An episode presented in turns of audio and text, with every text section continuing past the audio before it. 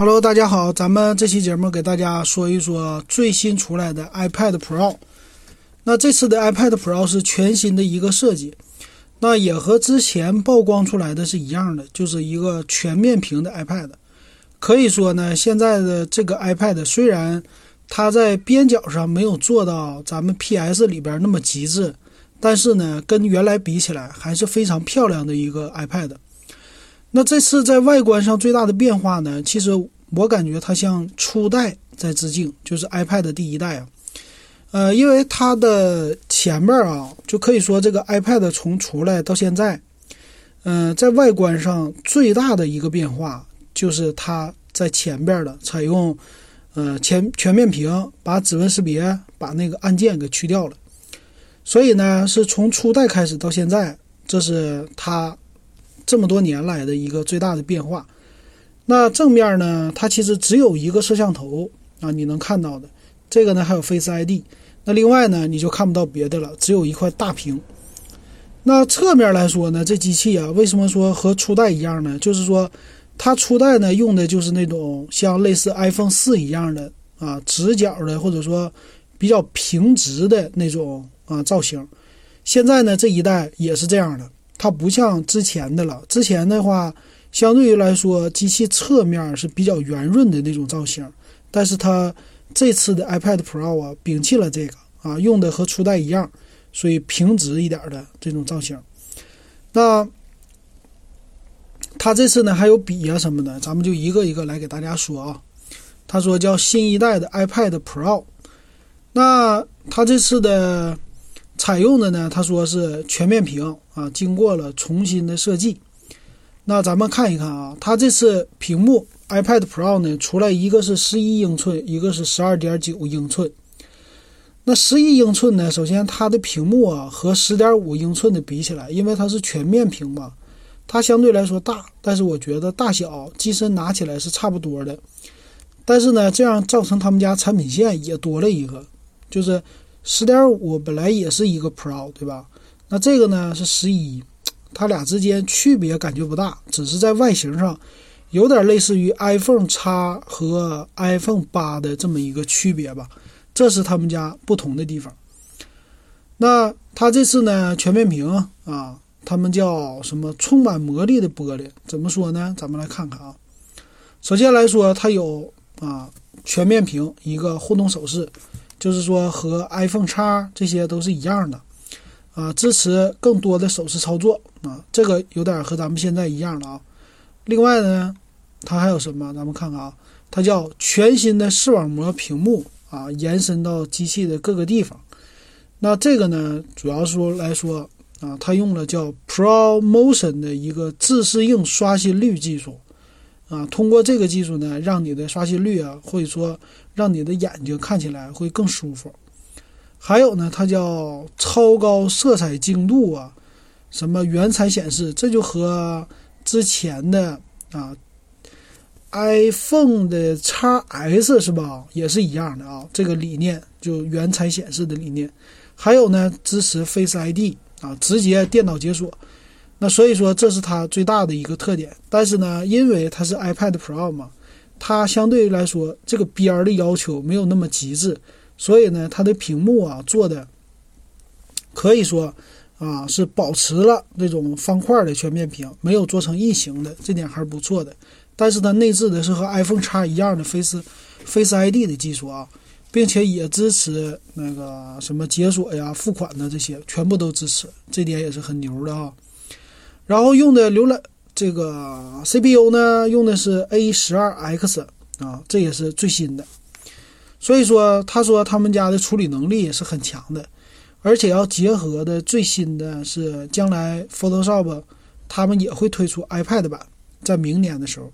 所以说看起来啊，他们现在越来越有把 iPad Pro 这个系列给当成一个电脑来用的。那。无论是 Office 软件呢，还是一些专业的 PS 软件呢，包括将来会有视频编辑更专业的软件呢，照相的这些软件呢，可以说就让它变成了一个生产力的工具。这点啊，再配合上他们的笔和键盘，看起来好像是跟呃 Surface Surface Pro 系列呀，要好好的进行一场决斗啊，这种感觉。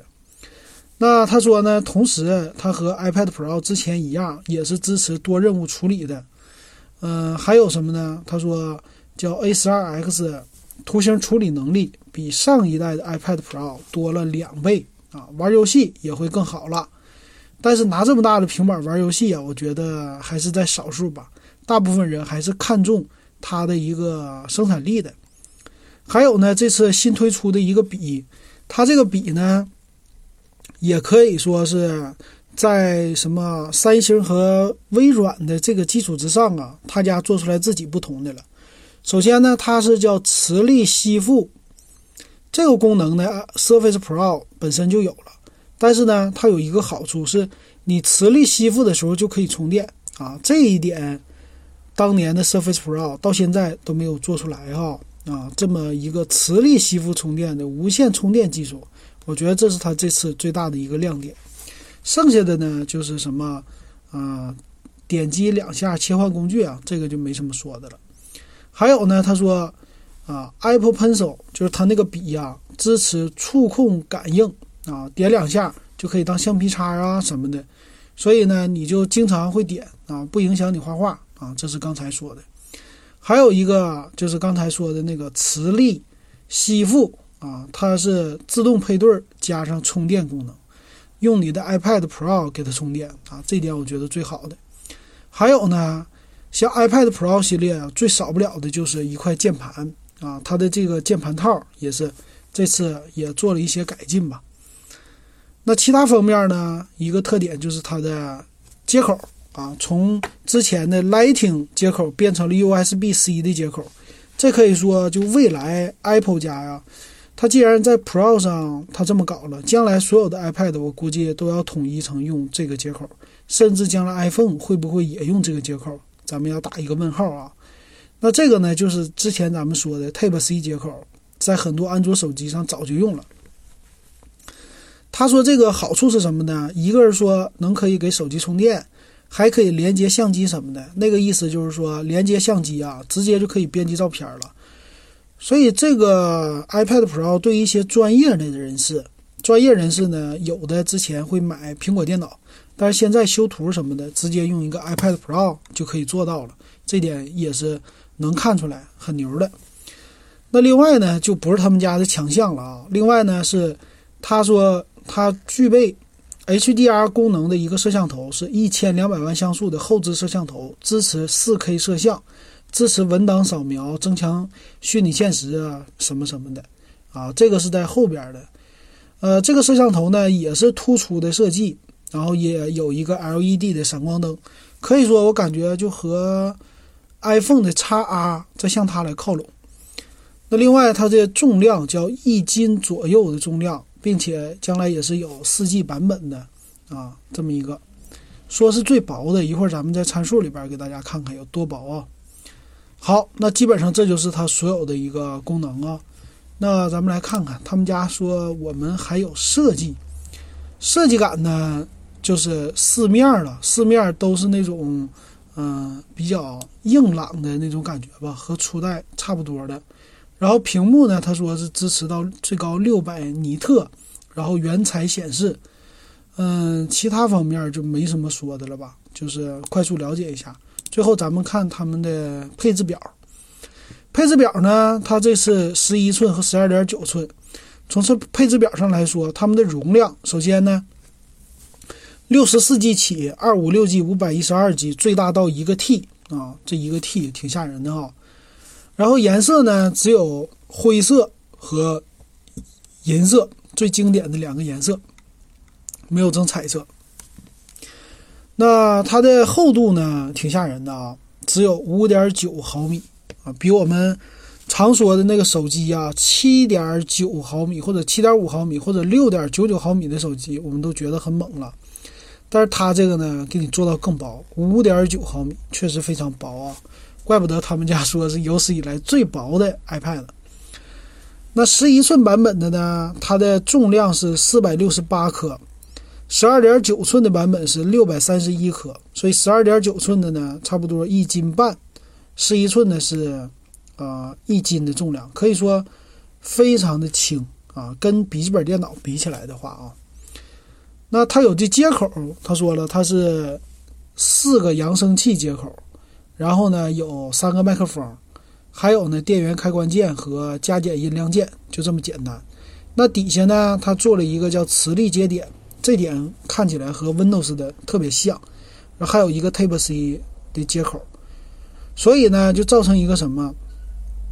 没有咱们之前的3.5毫米耳机接口了，而且呢，这个 Type C 接口啊，它不附不附送那个 Type C 转3.5毫米的转接线，所以你得单独来买啊，这点是最不好的了，是单独花七十九。人民币吧，还是六十九啊，就可以买到了。所以基本上你要听歌呀啥的，要么用 WiFi 啊，要么用那个蓝牙耳机，要么就用这个，所以没得选。那这两个屏幕呢，它们俩的尺寸不同，分辨率也不同。呃，十一寸的是用的二三八八乘一六六八的分辨率，那十二点九寸的是二七三二乘二零四八。那基本上可以和同级别的 MacBook Pro。啊，这屏幕分辨率相媲美了，那个呢是二六零零乘多少的，我记得啊。所以说，他们俩的屏幕上来说，它比那个这个 iPad 的屏啊，比苹果的屏，就是 MacBook Pro 的屏还好一点。就是说，他们家支持原彩显示，而且是触控屏，所以能看出来，它其实就差个 CPU 啊，其他方面它其实做的很好了，已经就像个电脑似的了。芯片 A。十二 X 啊，用的是 M 十二的协处理器。摄像头呢，一千两百万像素，f 一点八的光圈，支持的是五倍数码变焦，不支持啊光学变焦。有五个镜头，然后叫四 LED 的闪光灯，支持四 K 摄像，支持 HDR 啊。这点其实来说不亚于那个 iPhone 了。然后图片拍摄模式叫 HEIF 和 JPG。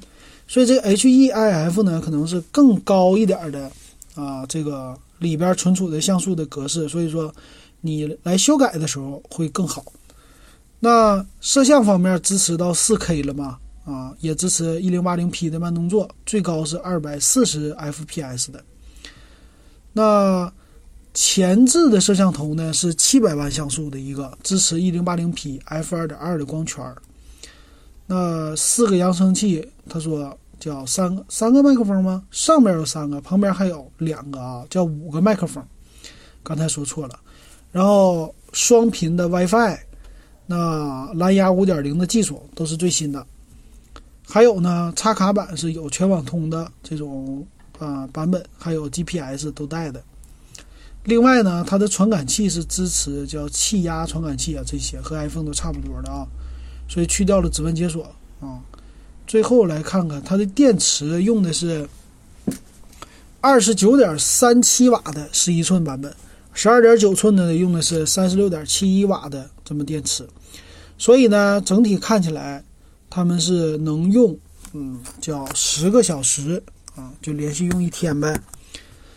其他方面就没什么了，这就不多说了。最后看价格，价格方面我是很关注它的 ET 版本卖什么价啊？那咱们看一下，呃，先从十一寸版本说，十一寸版本呢，它是六十四 G 的，是六四九九，然后二五六 G 的七六九九，贵了一千二，呃，五百一十二 G 的呢是九二九九，比那个贵了一千六，然后一 T 的是一万两千四百九十九，多了五百一十二个 G 是贵了两千两千多块钱吧，啊。这个售价怎么样呢？呃，贵了三千呃两千八百块钱，所以这个售价啊多了五百一十二个 G 存储，两千八。呃，从它这个六四九九六十四 G 的售价呢，正好是和 iPhone x R 是一样的，所以你买的这个花一个手机的钱买一个 iPad，也可以当一个电脑使用啊。它的这个售价和他们同级别的 MacBook Air 相比呢？只能买到一个六四九九的话，能买到一个一百二十八 G 的 MacBook Air 的最低配的版本，就是那个屏幕不是视网膜的。买到视网膜的呢，同级别的它其实和 MacBook Air 相比啊，就差一个键盘差个触摸板，还差一个呢，就是 i 五的 CPU，剩下的呢，它都比同级别的 MacBook Air 相对来说，甚至 MacBook Pro 比它更高的。那再来看看他们的十二点九寸的啊，是八千零九十九起，六十四 G，二五六 G 的九二九九，五幺二 G 一零八九九，一 TB 的一万四千零九十九啊。